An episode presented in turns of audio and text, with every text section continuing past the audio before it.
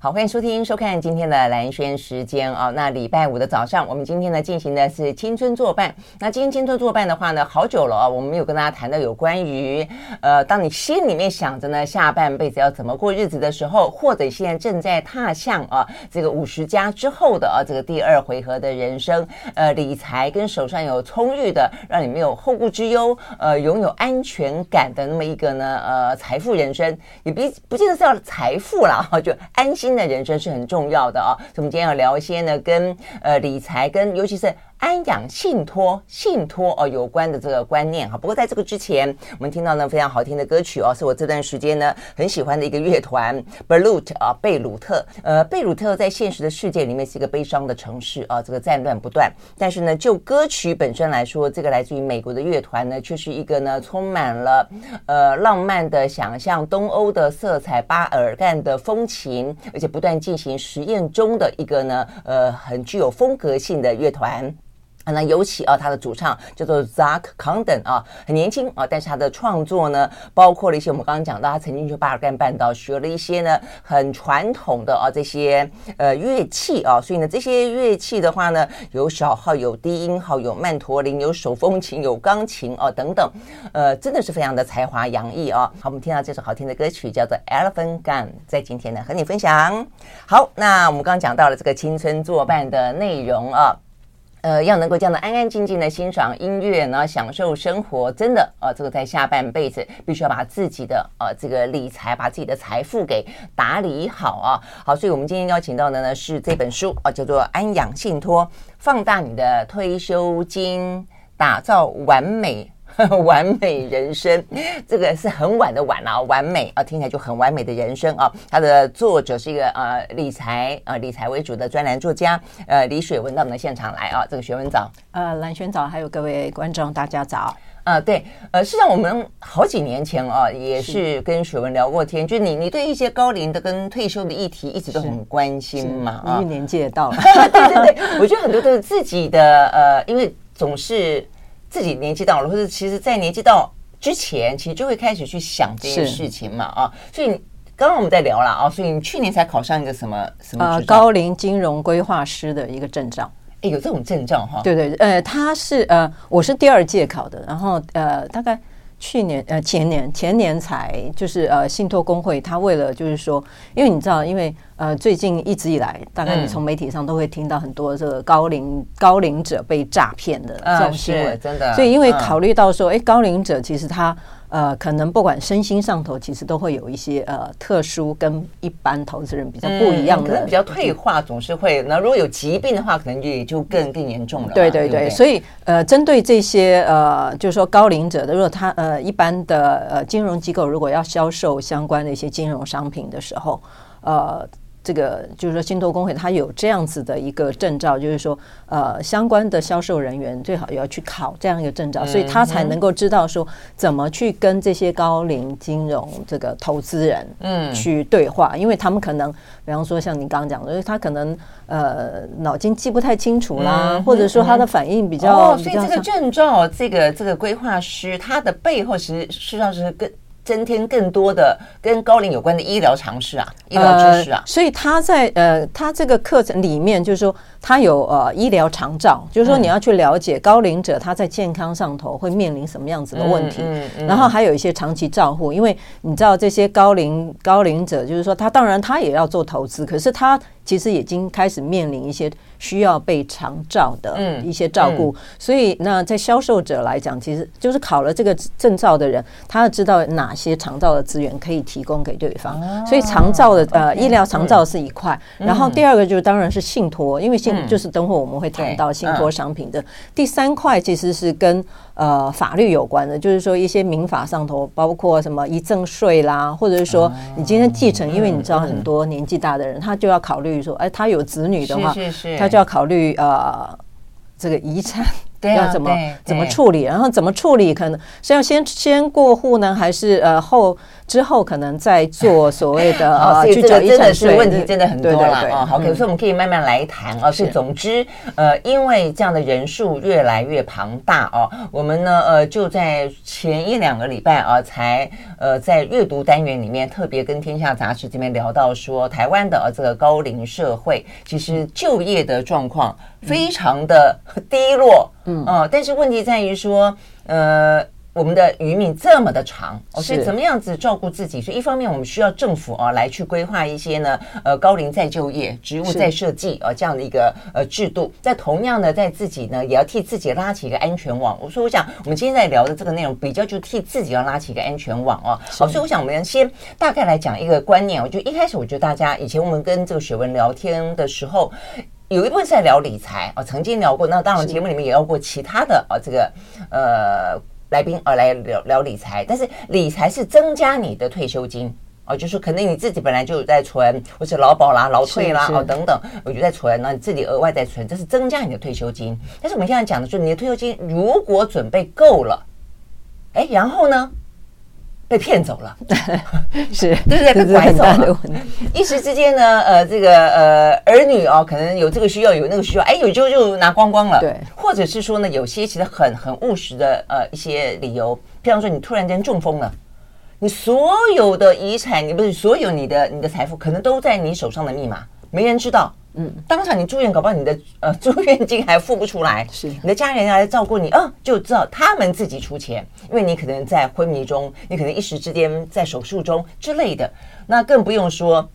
更多的，如果说真的是面临失智了，你的记忆一去不复返了，你本来的一些连水电瓦斯这件事情，我就有想过。我就想说，那万一我的钱现在转账啊，比如说这个转账那个转账，那当然你也可以固定扣款了。是，但有些部分可能你总是还是有自己可以自己要自己的空间嘛啊。那万一有一天我们慢慢失智了，那这些东西都都谁做啊？啊，那所以这些等等的一些问题，其实就回到一个，当你拥有了足够的退休金啊的时候，它是另外一个议题，就它要怎么样被保管。是对不对哈？所以呢，信托，所以我跟我聊一下这个安养信托。是呃，其实啊，当然就是想说，呃，安养信托其实它主要我们看最后那两个字信托，其实它也是信托的呃一一种，嗯呃一种形式。其实因为信托呃简单来讲就是说呃，比方说今天我我年纪大了，我考虑说我的个人的这个退休的这个生活，那我担心，比方像刚刚兰萱讲的，就是哎，假如说我失能失智。我完全没有办法自理生活，嗯、那这些相关的费用，我要谁来帮我做做处理？那我可能我就跟银行，比方受托受受托人，就是说我把我的资产我放到这个银行的这个，跟银行签一个信托契约，然后成立一个信托专户，我把钱放到里面。嗯，然后那我跟银行在签这个合约的时候，那这个呃，我要求受托银行，那当我今天失能失智，我完全没有办法。处理这个钱财这个部分的时候，那就请这个受托银行按月，比方说按月可能每个月给我两万块，就是从这个信托专户当中给我两万块，或者或者是说，呃，比方说我可能已经住到什么这个长照机构去了，比方说我已经比方说失失能，那可能就请银行他定期就是把这个钱汇到这个安养安养安养机构。安养机构去，那。我个人，因为我是为了照顾我自己，所以我个人就是受益人。所以这个信托就是说我呃委托人，我委托人，我可以把我的信托的资产把它交给这个受托银行，就是受托人。然后那这未来这个所有的钱就是回到。受益人我自己身上，对，OK。那怎么样的用途，我们都可以再跟他在契约当中把它载明吗？是是，对，这个就是看，可以讲的更细一点嘛？不只是给我，比方说，我真的怕我失能失智了，你以后帮我呃，这个钱交给叉叉银行，呃，那个钱交给呃电力公司，那个钱交给瓦斯呃什么瓦斯公司，可以这个样子吗？都那么细吗？如果如果说真的要那么细的话，其实那个信托管理会。呃，信托管理费会比较贵一点，但通常就是说，呃，通常都是呃，比方说，呃，开始的时候就是像你刚刚讲的嘛，就是我今天呃一笔来处理，比方说，呃，我我今天是有一个银行户头，我这个银行户头去缴任何的其他的一个呃水电瓦斯相关的费用。可是剩下的就是说我零零的零零碎碎的钱，可能就是银行还是会。就是呃，收那个信托专户还是会汇到，比方说某一个你指定的一个户头，嗯嗯、然后那你到时候再再使用，或者是到长照机构这样。嗯、就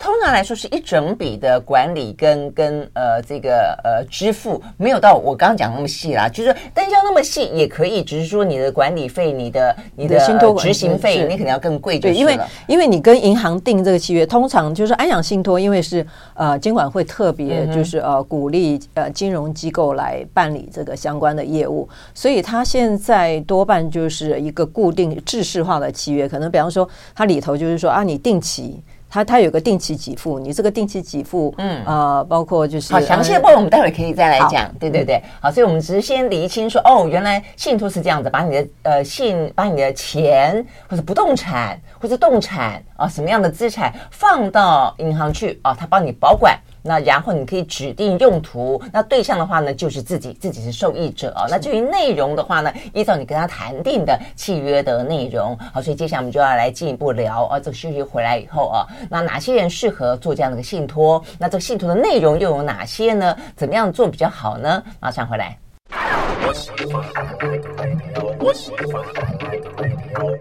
好，回到人生时间，继续和现场邀请到的这个呃理财的专栏作家啊、呃、李雪文啊，他也是这本书叫做《安养信托》的作者。那么讲到这个观念的话呢，实际上这些年呃慢慢有听到，但我以前对信托的观念呃都比较存在于。好像要很有钱，很有钱，然后你发现资产多到也没有人要帮你管，然后的话呢，又想到说像呃非常那种什么大富豪，他就说哦，这个给子女好了，那也怕子女乱花，对不对？啊？所以他就会放到一个账户里面，那请他们托管，那等到孩子长大了，到比如二十岁的时候，哇，突然之间有一个富家子的第二代拥有了一个意外之财啊！这个电影里面常这样演了啊，所以我们会这样的印象是这个信托是有钱人才会做的事情。啊，但是现在我们要强调的就是说，不是只有有钱人，你只要有钱，有钱，不管是多少钱，多少资产，尤其是啊，现在我们刚刚讲到规划了一些适合高龄生活，因为全世界，尤其台湾都在面临高龄化的浪潮。那怎么样不让这个浪潮成为危机？我想对自己来说的话呢，有非常重要的保全呃这样子一些措施了啊。所以刚才就要跟雪文进一步聊到说，什么样的人实际上是最需要。呃，可不可以再讲得更精确一点？因为我们刚刚有讲到年纪大的啦，有可能会担心失智的啦。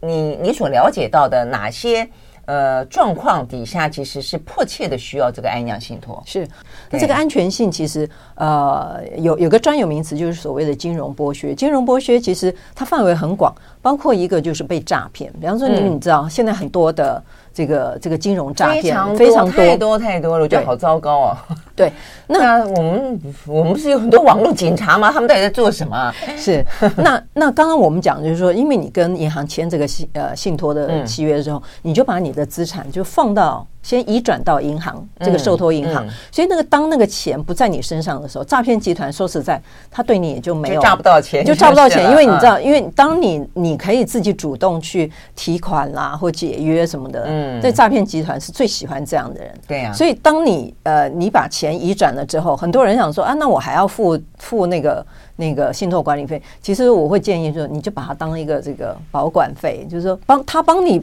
保管这个钱，不要让不可能被轻易的这个保管费。在平均来说，如果不要太复杂的，每一个月大概多少？呃，现在大概信托管理费它是按年收，它是以你你的资产的金额多寡，大部分是在千分之三到千分之五左右，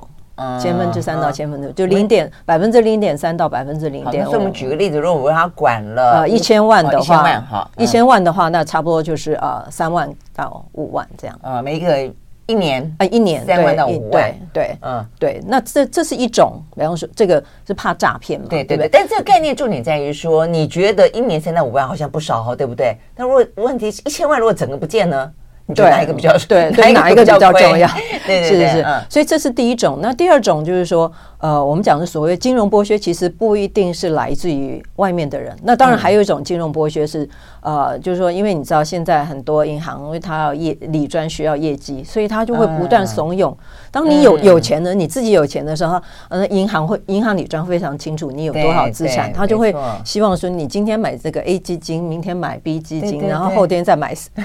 C 基金。那当你这个钱已经放到银托呃银行的这个信托专户的时候，其实理专大概也不太会理你，就不会让你三不五时去做呢。那当然，所以你刚刚讲一个就是非法的啦，一个就是合法的啦，对对不对？诈骗虽然是非法的嘛，但是银行它是合法的，啊，它就是看看谁的耳根子比较软，他觉得可以让他呢增添一点绩效。当然他也希望帮你赚钱啦，但是他不保证嘛，是重点是不保证。那第第三种人就是说，我们刚刚讲金融剥削，它不是来自于外面，而是呃萧墙之内，就是你自己的家人。比方说很多现在我我其实听说有有一些银行他做到的这个安养信托的客户，他们就有这种观点，就是说。养儿防老，他是希望说，因为你这个钱，对，因为因为你今天在呃，你你有你有笔钱放在银行，那这个。比方说这个，因为你知道现在很多这个啃老族啊什么的，他会，呃，他今天如果说他要什么创业基金，他可能就跟老妈来这样子，是啊，是来来讲说啊，那你有笔钱，你要不要赞助我什么的？所以这个有相很多的这个问题。每个家庭每每个人自己的故事啦。我觉得如果说呃一家和乐，然后呢其乐融融，也不是没有哦，但是有些其实很多很多哦，这个非常糟糕的被弃养的孤独死的故事，上集就发生在。呃，可能比较不是这个样子的家庭里面嘛，是是，对，所以像我们之前其实不是都一直一直会听到有些啊，父母就是呃那个耳根子软，所以要什么分家啦，或者把财产就先过户给子女，可是过户给子女好，那对不起，那个老妈妈就没没得人养，对，就没人理他了，甚至还有说不给钱的，还儿子回来杀妈妈的都有。对，那这是第三种，然后第四种就是说，其实就跟失能失智是有关的。有一个案例就是说他是失能的，就是他呃，就是他的哥哥单单身中风，然后就因为他自己住嘛，那后来呃，当他的弟弟发呃，就是说呃，到医院去看他的时候，他已经完全没有，就是几乎跟植物人一样。嗯，那后来那个呃，这个弟弟知道这个哥哥有银行存款，也有保单，什么都有，可是问题是因为他已经植物人，所以你你的银行的密码也不知道。就他也没办法去提，没有办法去提前，所以他所有这个哥哥的这个照护的这个费用，包括住安养中心的，都是弟弟在付的。对呀，所以变变成你攒了一辈子钱，你自己还本来觉得哦很好，自己替自己存好了一些退休金，但是突然之间的意外，就是都都都都没了。所以很很多人就是觉得说。呃，我现在还很好啊，我为什么要去弄？我自己可以处理我的这个这个财产，嗯嗯、我为什么现在我要把这个钱交付信托？就是说，所以我会建议，就是嗯，就算你今天不在乎你的资产的安全性，嗯、可是这个谁知道这个意外随时会、啊、会发生？啊、那当然还有一个案例，就是说，呃，失智的，当他就是发生了这样的问题的时候。他的家人呢？比如我我我是听说他大概买了每个月大概可以给他十万块哇的费用，这个其实蛮蛮高的，对不对？准备的很很充，准备的很充充足。结果呢，他的家人就拿了十万块帮他请了一个外劳，两万多块，剩下的钱就变成家用钱。可是问题，家人没有用在他身上，嗯嗯，就变成用在家用，对对，家用不是他自己用，对，他只帮他请了一个外劳啊，那个外劳去照顾他就好了，两万，那其他他们通通拿去用，对对对，啊，所以所以你看，就是说，就算你今天准备的很充分，当。问题发生的时候，如果你没有做好规划，嗯、其实这些都没有办法真正用在你想要用的地方。对对对，好，我们休息了再回来啊，我们可以再聊得更细一点啊。那其实你也可以先规划嘛。如果说你真的你觉得你爱你的家人，你愿意把你的呃这个退休金放很大一部分在他身上，也可以。那总得留一点点给自己去做信托吧啊。休息了马上回来。I like 103, I like radio 好，回到啊，兰萱时间，继续和现场邀请到的理财的专栏作家李雪文，他写的这本书《安养信托》哦，我们来聊聊呢。呃，当你有了一笔钱啊，把它给呃保护好、管理好，让它真的可以用在你还活着用，你想要你你理智还很清楚的时候，有想到要用的地方，你就算讲想用去做公益，我都觉得可以啊。就是说你自己一定觉得你攒了一笔钱，然后你这个比例来说，你要怎么样啊？有多少钱可能留给孩子，有多少钱留给自己，有多少钱可能可以的话呢，再去做公益都可以哦。但是就是这个规划完了以后呢，给自己的那一块呢，真的不能够太小气。是。那你刚刚讲的那么多种，对不对？那么多种人啊，那么多种情境，可能都让大家觉得说。真的有这个必要哦，所以那要怎么规划？有哪几种种类？是呃，当然，其实我我们从这个呃，当然分类，就是说信托的分类很多了。那我们是呃，对于一般人来讲，其实他只要知道说，呃，大概你可以交付信托的。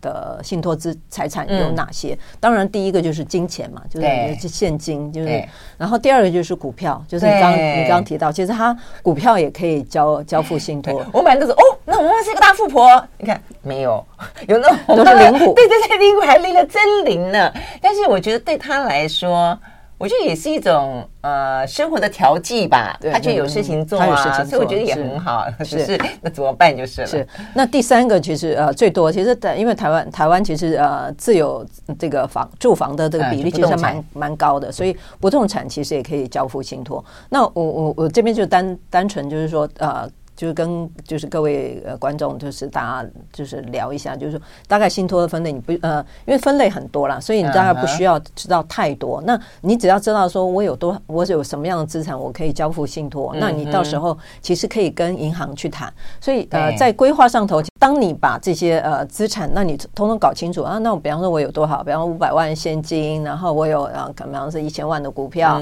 然后我有一栋房子，那你才好去跟银行去谈，我要怎么。做一个规划，因为一般在做安养信托，主要就是为了退休的生活嘛。然后退休的生活，意思就是说，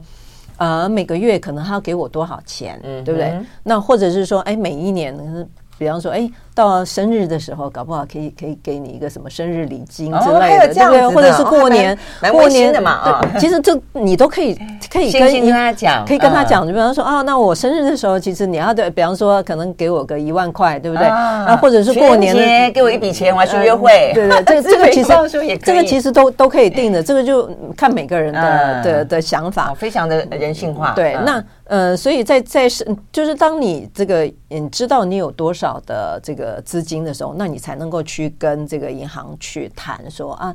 那我每个月要，比方说需要多少，固定需要多少？那我很担心说未来，比方说我如果今天住到呃，比方说呃这个长照机构，嗯，然后说好护理，比方说我已经呃失能失智，我已经要需要住住到这个护理之家，因为你知道护理之家可能也蛮贵的，一个月四五块四五万以上，那可能那那个时候的状况就是，那银行是每每个月不是只有两万块了，那可能是五万块，嗯、或者甚至就是说，可能每年搞不好还会，因为你知道年纪越来越大，可能就是你要换个什么人工关节之类啊，嗯、或者什么装个什么心导管支架之类，嗯、其实那个都是额外的一些一些钱。所以你刚刚讲了好几种种类了，它可以分的那么细嘛？就是第一个，你可能可以有一笔是住在，比方说长照机构或者很好的呃养老，就你喜欢的一个养老院、嗯、啊。那再一个就是说，你可能去住院。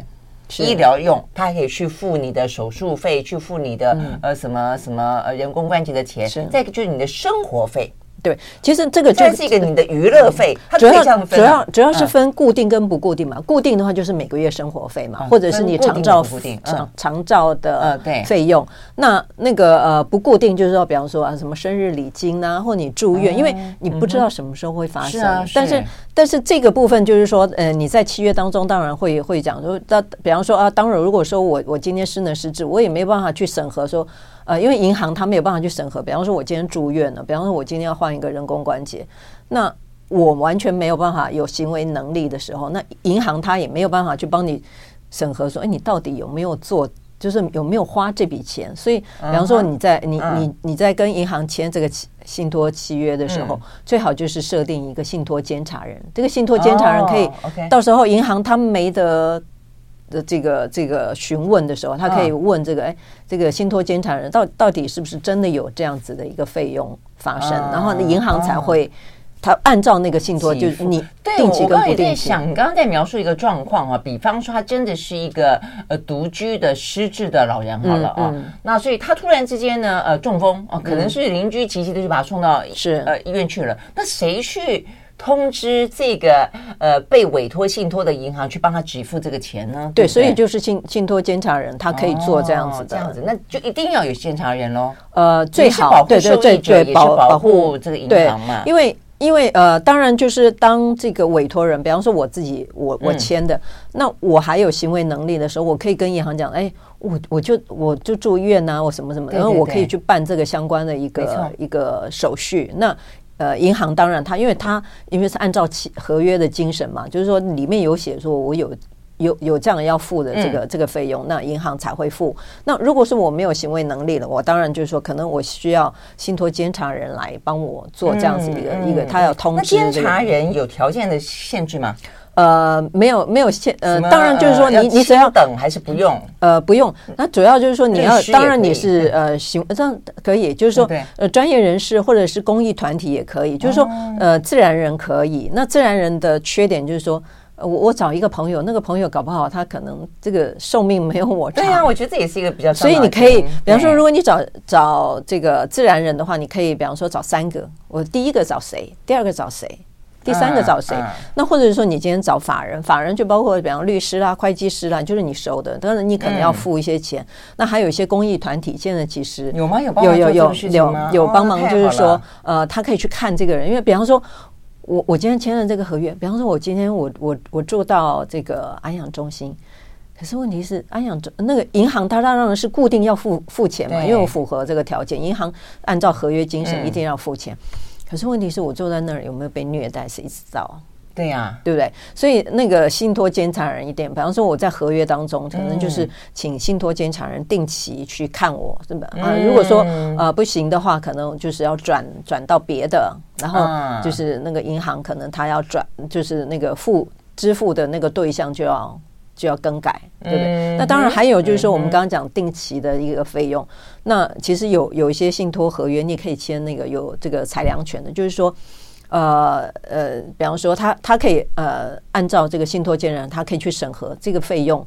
比方说，呃，我偶尔偶尔有有一个手术的费用，那这个费用该不该给付？哦，有没有被妥善的运用？对，这个也可以写在里面。这这这是一个，然后还有包括就是因为你知道，现在物价可能每年都会上涨。啊，那比方说这个我每年生活费如果多两万块，可能比方说二十年后的两万块可能我不够用了，不用。所以其实你可以在契约当中就是说，哎，可以设定，如果我定期给付，可能比方说我就按照这个里面有写一种叫指定，一种叫特定。所以指定就是说一定要我告诉你。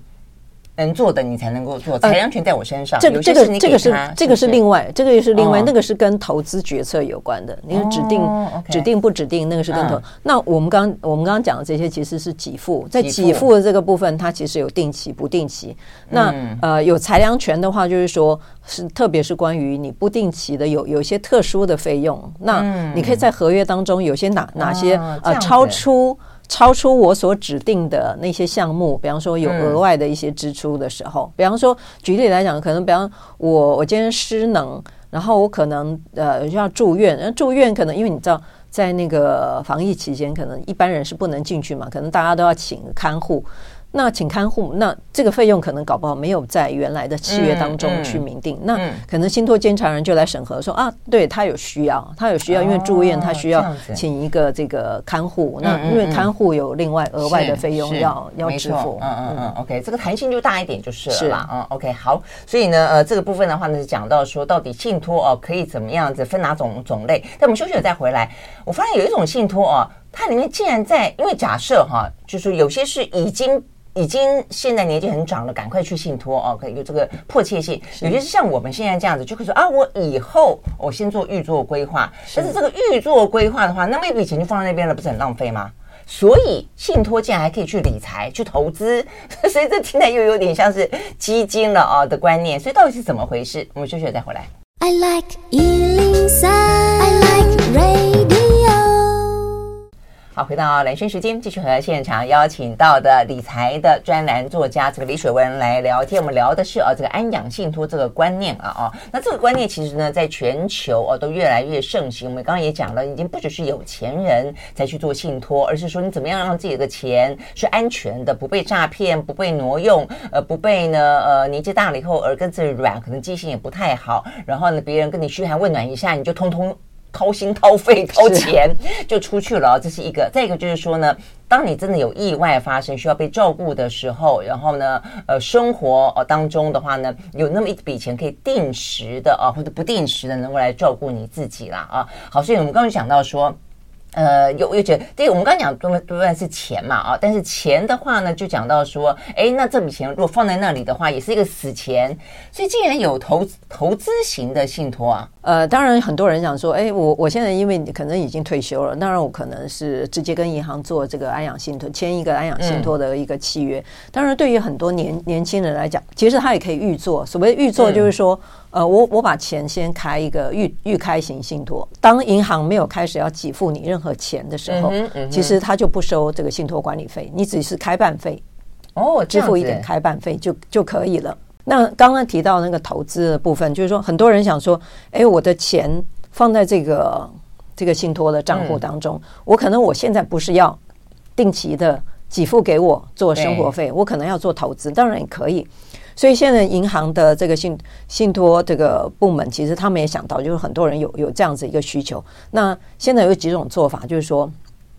那这个就牵扯到，就是刚刚我们前面有提到这个指定不指定。那呃，我我可能先讲一下这个，这当然也算是一个呃金钱信托的分类。那这个分类就是说，因为你钱进到这个银行当中，那呃过去其实我们都呃有跟银行往来，比方说我们买基金、买 ETF。嗯之类的，我们是跟这个银行的特定金钱信托的，那所以就是它跟我们一般过去所呃接触到的其实是一样的。那所以当你这个信呃你的一样的，只是说这是叫做我们信托的钱，跟我每一年让你在我的账户里面定期定额扣款。嗯，对，是一样一样，对不对？所以就是说，当很多人想说，哎，我我现在我还年轻，我其实我我也想，我先开一个信信托的一个契约，那以避免就是说，呃，我万一。呃，在这这段时间当中，我可能不行，嗯，有可能失能失智的话，那可能就可以随时启动这个信托。那可能很多人想说，那我钱放到那里，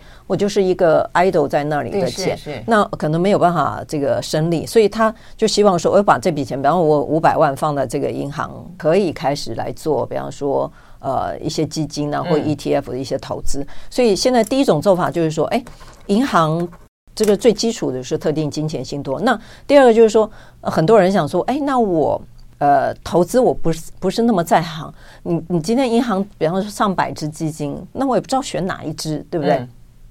那所以银行现在其实信托部门还有一种的呃，就是说所谓的指定。指定金钱信托，指定金钱信托就是说，我今天是委托人，我我放给银行，我指定你帮我放在某一个账户当中。嗯、那这个账这个投资账户，呃，现在目前有两个，一个叫呃简单的来讲就叫指单账户，指定单独呃、嗯、这个金钱信托的账户，还有一个是集合管理的。嗯哼，那指定单独就是说，呃，指定单独跟这个集合管理账户，它其实就是呃。你把它想象成这个银行信托部门成立的一个，等于是代操的一个，嗯嗯嗯，一个一个方式，对，它这个代操。就比较像是，反正就像你在买基金一样，你从来也都不知道你跟多少人一起买这一档基金嘛，对对对，这个概念，嗯。但是它的差异就是说，比方说我今天买基金，比方说我今天买基金是直接透过银行去买，可是我今天这个透过这个呃集合管理账户的话。他可以，比方说买债券或者买股票什么的，嗯，就它更复合性，是它的那个范围就就就就比较广。它不是只有买基金，不是我要问的，就是因为太细的，我想有兴趣的朋友可以去看。是，就说呃，在这个信托的概念当中，有这个投资的呃。呃，部分存在，我觉得蛮特别的，因为要回过头来讲啊，嗯、这个信托一开始我们在讲，它不就是保本嘛？嗯，但是投资有赚有赔，给呱唧哇那段话大家都还记得吧？哈，那所以就你既然去信托了，你的目的是要保本，嗯，呃，你就不要投资太风险高的吧？嗯、还是说，其实这一块在目前银行的操作端，他们也都知道，呃，来信托目的是保本，所以他们都用很安全的方法去是没有错。就是说，你现在去问银行的时候，银行都会跟你讲说啊，你就帮他，就是呃很保本的。所以现在银行大概推荐比较保本的做法，就是说，他只是把你的钱放在定存跟活存。嗯，所以那个定存活存对于很多人来讲，就是说你那个钱真的就是 idle 在那里。嗯，那当然，嗯，你你刚刚讲的也没错，就是投资有赚有赔嘛。所以你你要投资，你就要 take 那个风险。那当然就是说不，今天不管说你今天是透过纸单账户，比方说或者是呃集管账户，或甚至就是说现在还有什么呃 AI 机器人理财，其实它就是通过一个一个方式，就是呃，它帮你做你的那个，比方说呃所谓的。那 KYC 就是说知道你的投资属性，比方说你是符合，呃，你可能是比较积极型的，他可能就推荐一些。年纪大了还要这样再分哦，年纪还还还是还是还是有分，因为因为你只要去呃跟银行往来，你你要做任何投资，你其实还依法还是要做这个 KYC 什么 KYP 之类的，所以这些是一定要做的。那当然，这个个人你就要做做一个选择，就是说。如果你今天是年轻的，你还有比较长的时间，可是你也希望说，呃，你能够把这个投资跟这个信托把它绑在一起。我先打一个岔，这个学问。那你建议吗？因为你你这样讲，觉得各个就是，但是问题多年轻，就是如果说年轻的这样做，有点像把它当做一个理财工具之一。对对对，这样好吗？呃，那为什么不干脆就多元化？多元化，多元化。哦、可是，对你，你刚刚讲到一个重点，为什么不直接投资基金？可是你投资，啊、你投资基金，当你今天发生失能失智的时候。他没有办法启动信托啊，啊，所以就是，所以如果说年轻人把一部分放到信托里面去做理财，他只是万一对就在年轻的时候出现了一些 一些问问题的时，对一些状况的时候，因为比方说哈，可能四十四十岁五十岁，可能他离退休还有可能十几二十年的时间，嗯，可是他没有必要把钱就 idle 在那儿放在定存跟活存啊，因为银行通常。就是不会帮你做一些，年轻人会出去做更更风险高一点点的投资啊，比如说股股市啦，那如果你保守一点就债市啦，嗯嗯，或者 ETF 嘛，对不对？是是。但是你就说信托也成为一个。对，你可以可以考虑的，就是说，因为嗯。呃，现在不管是比方说呃，我们刚刚讲的纸单啊，这个集管账户，或者甚至 AI 机器人理财，其实就是说，你可以把它当做一个呃，我们所谓资产配置嘛，就是我今天所有的钱不是通通只摆在信托，或者通通就直接拿去买股票。嗯嗯，OK，好，所以这个又是从理财的角度去看，而不是从安养的角度去看了啦啊。好，那所以我们就是休息一会儿再回来，在安养的角度看这些问题的时候，呃，我们刚才没有讲到，就是说很多人会去去呃做保。险，很多人是有储蓄险的，哎，保险金也可以拿去做信托，我觉得这还蛮有意思的。再来一个不动产啊，在过去这一年，我们跟大家谈过很多，尤其当初呢，我们还常呃跟杨建良老师一起倡议这件事情啊。那当然，这个政府也开始去推动，只是推动的呢，我觉得啦，呃，后来现在有点点疲软无力啊，那就是呢，以房养老。好，那这以房养老实际上大家现在慢慢有这个观念了，只是说呢，以房养老推动的。好像在银行端哦，有一些呃，就是市场可能贷到的钱没有想象中这么多，而且它逐年递减，你知道吗？所以呢，呃，在雪文这本书里面也特别提到，如果用信托的观念去做它的话，你其实有很多各式各样不同的做法，甚至有更好的一个叫做留房养老，那是什么呢？马上回来。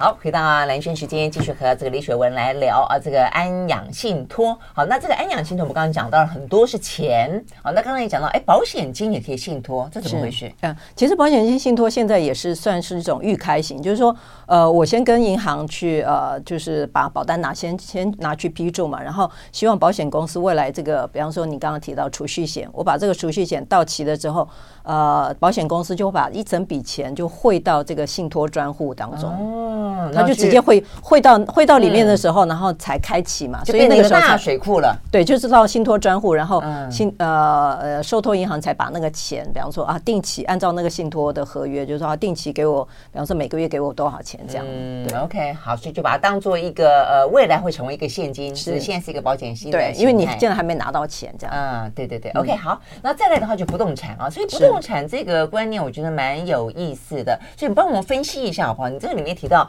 卖房养老，我这比较容易理解啦。嗯、现在有栋房子，年纪大了以后呢，反正你可能也爬爬不动了，你可能也不需要呃这个在市区的房子，可以把它卖掉，去比较好的地方啊，便宜一点的地方去住，叫卖房。那以房养老是跟银行贷款把这个房子抵押，是那留房就这三种各自的呃状况跟优缺点。嗯，我们先谈卖卖房养老，卖房养老就是我们把一个房子卖掉嘛。可是问题是说。呃，其实还是回到，就是因为你卖房了之后变成有一笔现金，那你这现金如果不做信托的时候，你就会发现说那笔钱可能一下就被人家给诈骗走了。其实我书中其实就有提到一个案例，其实他他是被也也是被，就是那那笔钱就是很很低价，就是房子很低价的。就是被、嗯、被卖走。哎，你这个我有看到房仲广告也有也有也有常常其实常常会有这种，所以卖房卖房养老就是说，当然你要考虑说，哎，我这个房子卖了，我要住哪里？很多人当然想说，哎，我住养生村，对不对？那也可以，就是说你有地方可以住，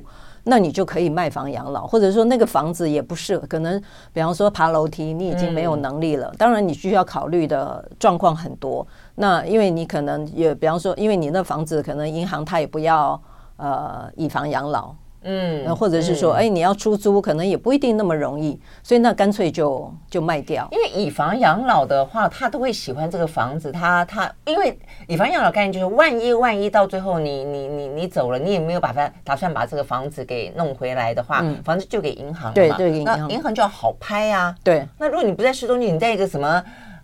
呃，某个村、某个里、对对对，所以所以银银行 对不要贷贷款，所以以房养老它的问题，主要的问题是在于说，因为很多人就是呃，比方说还有子女的问题，子女要那栋房子，对不对？啊，对。那可是那如果就算子女不要那栋房子，可是银行就像你刚刚讲，银行就是说，因为我我以后要好拍嘛，所以呃，但现在大部分以房养老就是因为银行要先去建价，然后建价它也不是百分之百的贷给你，然后然后特别是因为现在升息，升息其实对以房养老是很。伤的，因为你你反向嘛，等于是你跟银行用那个用那个房子去跟银行借钱，所以现在升息的话，你你你等于你要付的越来越多，然后你自己的生活费会越来越少。哦，这个所以这个是以房养老的问题。那呃，留房养老就是说，其实就是做包租公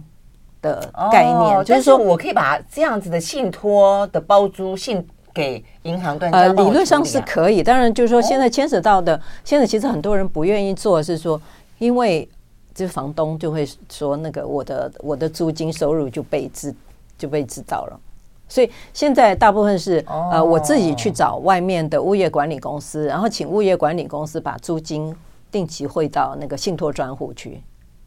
但我我跟银行、哦、我跟银行签一个。呃呃，金钱的信托其实是一个金钱信托，哦、然后我另外跟物业管理公司去签一个不动产的管理呃租租赁的这个契约，然后他再把那个钱再汇到信托专户里面。对对对，哦、但是呃，我我个人会比较会建议说，OK，是最主要被知道了是怎么样税的问题，对税的问题。对，嗯、那我那很多人就是说，呃，你其实没有考虑，就是说。我今天这个房子虽然这样子处理，好像哎也没有税的问题。那可是问题是你还是必须要小心说，因为我的房子如果说没有去做不动产保全信托的话，那你的子女或者是外面人是你耳根子软，可能别人就是借了你的什么图章、什么硬件，可能搞不好就去帮你把那个房子给转卖掉了。嗯，其实都有这个风险。去物业管理公司也有这个风险。那信托的重点在于说，因为你签的这个条款当中，它是没有你本人的同意，它是不得动用的。你看，关键在这里嘛，对不对？呃，没有，我是说这个分开来，因为你的留房养老信托的话，其实是呃。就是说，我我会建议说做两个部分。当然，呃，留房养老，因为它是呃租金进到这个信托当中嘛，所以你说在物业的房子可能会被处理掉啊？不是，那是你因为放在你自己的那个不会放在物业管理公司，那个那个产权不会移移转到你。但是因为是放在你这里，就是说，因为你有租金收，你现在会有两个风险，一个是租金收入，你因为你怕说啊，我我今天呃失能失智了，我没有办法处理这个钱，所以我。透过一个、嗯、一个一个呃信托，然后他定期给我钱嘛，嗯、这个是有专专款专用的这个这个好处。嗯、可是另外就是说我房子其实面临一个风险是，我失能失智，我也会被别人诈骗掉。对，嗯、那我放到我自己，我没有去移转信托给银行的时候，也是有这个风险。可是这两个就、嗯、就。当然是需要呃最好是做，可是问题是，因为当你这个很多人是考虑也是税的问题，因为你移移转到这个呃受托银行的时候，受托银行就是要课那个盈利事业所得税。那你个人如果说相关的一些一些这个租赁的这个费用，其实呃，比方说你今天是呃，比方说是公益出租人什么的，其实还是有一些优惠，对不对？那或者是房屋税、地价税，它也是用自用住宅，可是你把那个房地产信托给银行的时候。就不是自用住宅了，所以你的税就就很多。所以现在其实没有人这两块都做。可是如果说你今天真的要资产安全的话，我会更建议说这两个，就是说你的租金也去做信托，然后你的不动不动产也去做一个保全信托。哦，这样子好。那 totally 来看的话呢，我们刚刚讲了这么多安养信托，你你的观念是什么？你会怎么样建议这一些呃，可能是已经哦这个要已经退休的人或者即将退休的人？呃，当然就是说，对于已经退休的人，呃，从资产保全的概念，我会比较建议说，呃，你先把你呃每个月你你需要的一个生活费，或者是啊、呃、定期跟不定期的一个费用，你大概估一算，比方说我我大概这个会花多少的钱，然后你最好先从呃先把这笔钱去拿去做信托，那你。嗯其他的钱，比方说，哎，你可以去做投资，或者你今天去旅游，或者什么，你自己去做其他的一些分配，或者你要分配给子女都没有问题。但是至少你可以保到本，就是说，呃，我的退休金老本。就是呃很很安全的放在那里，以后都会用在我身上。那如果说对于还没有退休的话，我会建议，当然就是你其实也可以做一个预开型的信托，或者是说你今天做一个信托，其实你也可以去连接一些投资的标的。那这样子一个状况，其实对于呃呃一般的人来讲，就是说你可以把它从一个资产配置的一个角度来看，说哎我。跟这个退休的一样嘛，我也是把我的退休金先固住，嗯，那剩下来的钱，当然我可以做其他的投资。嗯，了解，因为我们现在很可能会活到七十岁、八十岁、九十岁、一百岁，然后呢，我们。万一啊，真的活这么久的话，我们呃，等于是退休后活着的时间比我们工作的时间还要长，是因为我们工作也不过三四十年。你去回想啊，那但是如果你又活了一个三四十年，你一定会把你工作的时候攒的钱有可能会耗尽啊。所以一方面你要怎么样的攒足够的退休金，二方面就是说，就算不管它多或少，一定要保全住。我想这是我们今天跟大家聊最主要的观念。好，非常谢谢李雪文到我们的现场来，谢谢，谢谢。